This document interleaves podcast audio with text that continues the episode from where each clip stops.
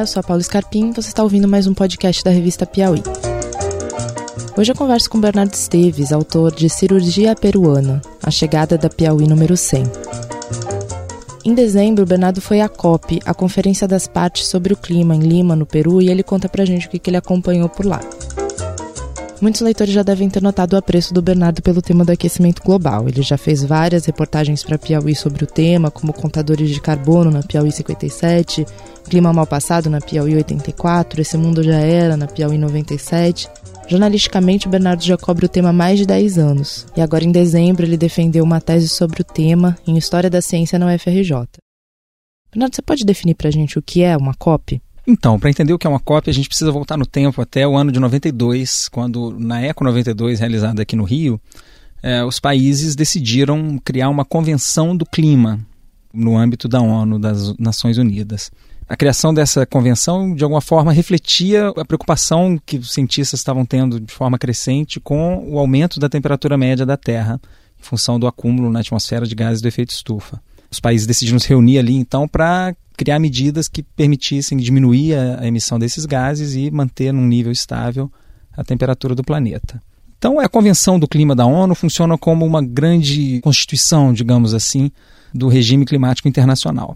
E as COPs são reuniões anuais em que os países signatários da convenção se reúnem para discutir, digamos, as leis complementares que são subordinadas a essa Constituição.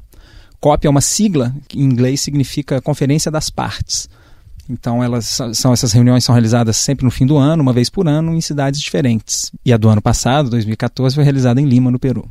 E tem uma grande expectativa para a COP desse ano, né, de 2015, que vai ser em Paris. Qual que é a grande expectativa? Então, Paris, é, a, a COP que vai acontecer no fim do ano, a expectativa que existe em relação a ela é grande, porque espera-se que seja assinado ali um tratado climático que envolva todos os países finalmente com metas obrigatórias para todo mundo. A gente teve o protocolo de Kyoto em 97, mas que tinha é, obrigações de redução das emissões só para os países desenvolvidos.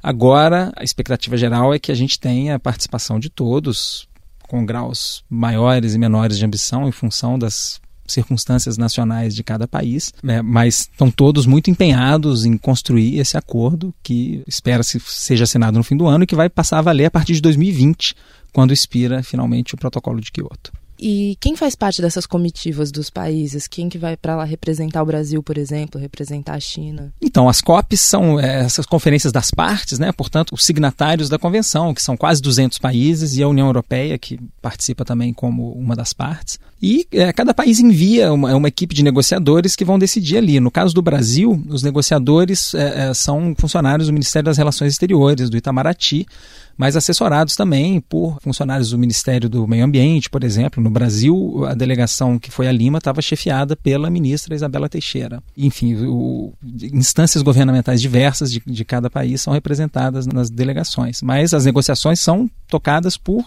negociadores profissionais, enfim, diplomatas especializados nessa tarefa. É, eu sei que você começou essa apuração antes de ir para Lima, que você foi algumas vezes a Brasília conversar, e eu fiquei curiosa para saber como que funcionou essa, essa preparação da comitiva. Eles amarram o que vai ser dito, o que, que vai ser negociado entre os, os países. Eles, o Brasil já chega com uma versão do que, que o Brasil espera obter assim de acordo nessa na convenção? Você já tem uma proposta de texto nessa pré-apuração que você fez antes da COP? Você chegou a conversar sobre isso? Sim, com certeza. Eu tive em Brasília, conversei com um dos principais negociadores do Brasil, o ministro é, Rafael Azeredo do, do Itamaraty. E sim, o Brasil chegou com uma, com uma posição bastante clara, tinha bastante claro uh, que tipo de interesses ele queria defender nessas negociações, atuando em bloco com uh, outros países em desenvolvimento, especialmente com um grupo de, de países em desenvolvimento emergentes, que são a China, a Índia e a África do Sul. Esse bloco é conhecido pela sigla BASIC. Então o Brasil negocia em conjunto com esses países, eles atuam com uma posição bastante. É, enfim, eles todos defendem a mesma posição.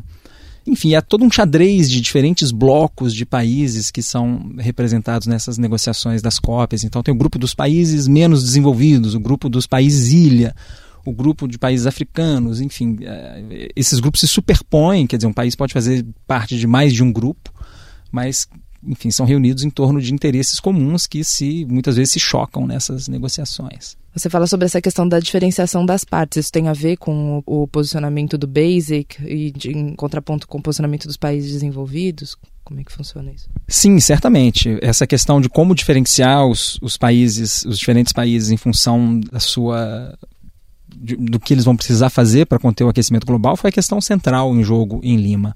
Existe é, uma, um conflito histórico entre esses países porque é, os países em desenvolvimento defendem que eles têm menos responsabilidade histórica pelo aquecimento global.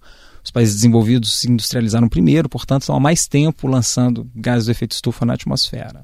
Então, no protocolo de Kyoto, que foi assinado em 1997 e que até agora é o único acordo que impôs metas obrigatórias para alguns países de diminuir suas emissões, essa, essa diferenciação é, funcionou da seguinte forma: os países desenvolvidos tiveram metas obrigatórias de redução e os países em desenvolvimento é, ficaram desobrigados de, de fazer ações nesse sentido para reduzir suas emissões.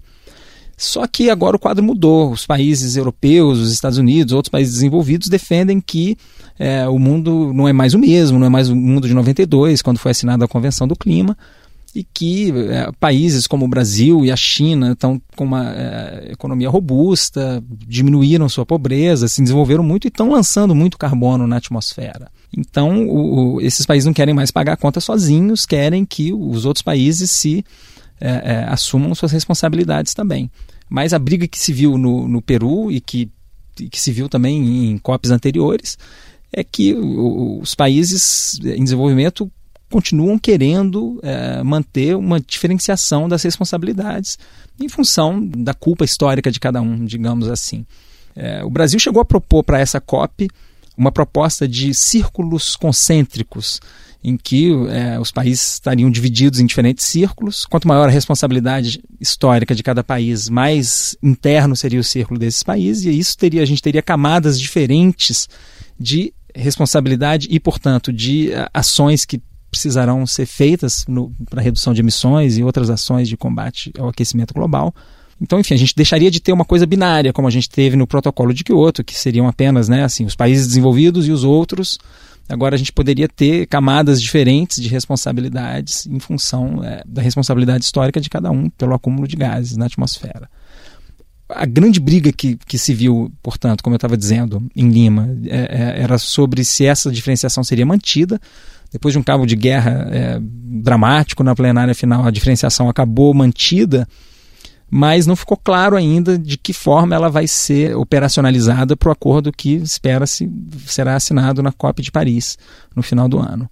A proposta do Brasil não foi explicitamente mencionada, mas também não houve nenhuma pista sobre como isso vai acontecer. Pode ser que ela venha a ser adotada, mas por enquanto isso não está claro para ninguém na proposta dos círculos concêntricos, o Brasil ficava no círculo mais ao meio ou ele ficava, ele tinha menos responsabilidade do que os Estados Unidos e a China, por exemplo? Então, justamente o Brasil não mencionou na proposta qual seria a posição que ele próprio ocuparia. A, a, leitura que se faz do discurso dos negociadores brasileiros é que eles esperam estar não no círculo central, junto com os países europeus, os Estados Unidos, Japão, Rússia, Austrália, por exemplo. O, o que se lê nas entrelinhas é que é, os negociadores brasileiros esperariam se ver num, no segundo círculo, digamos, um círculo intermediário com é, metas menos ambiciosas do que a dos países desenvolvidos. Mas para muitos ambientalistas, é, o Brasil mereceria estar no círculo central. É, alguns deles citam é, um estudo recente, por exemplo, que coloca o Brasil como o quarto maior emissor histórico de gases do efeito estufa na atmosfera. Mas essa, como o modelo não foi aprovado, essa é uma questão é, espinhosa que ainda não foi atacada. Vamos ver se vamos ver se, se essa discussão vai vir à tona alguma hora. Bernardo, eu sei que você cobre o tema da, da mudança climática há mais de 10 anos, inclusive é o tema da sua tese de doutorado. Mas essa foi a primeira COP que você foi? Você já tinha ido a alguma COP antes? Não, justamente foi uma experiência muito instrutiva para mim nesse sentido. O aquecimento global é um tema que eu costumava cobrir a partir de laboratórios, gabinetes de cientistas, estava muito ligado à ciência do clima.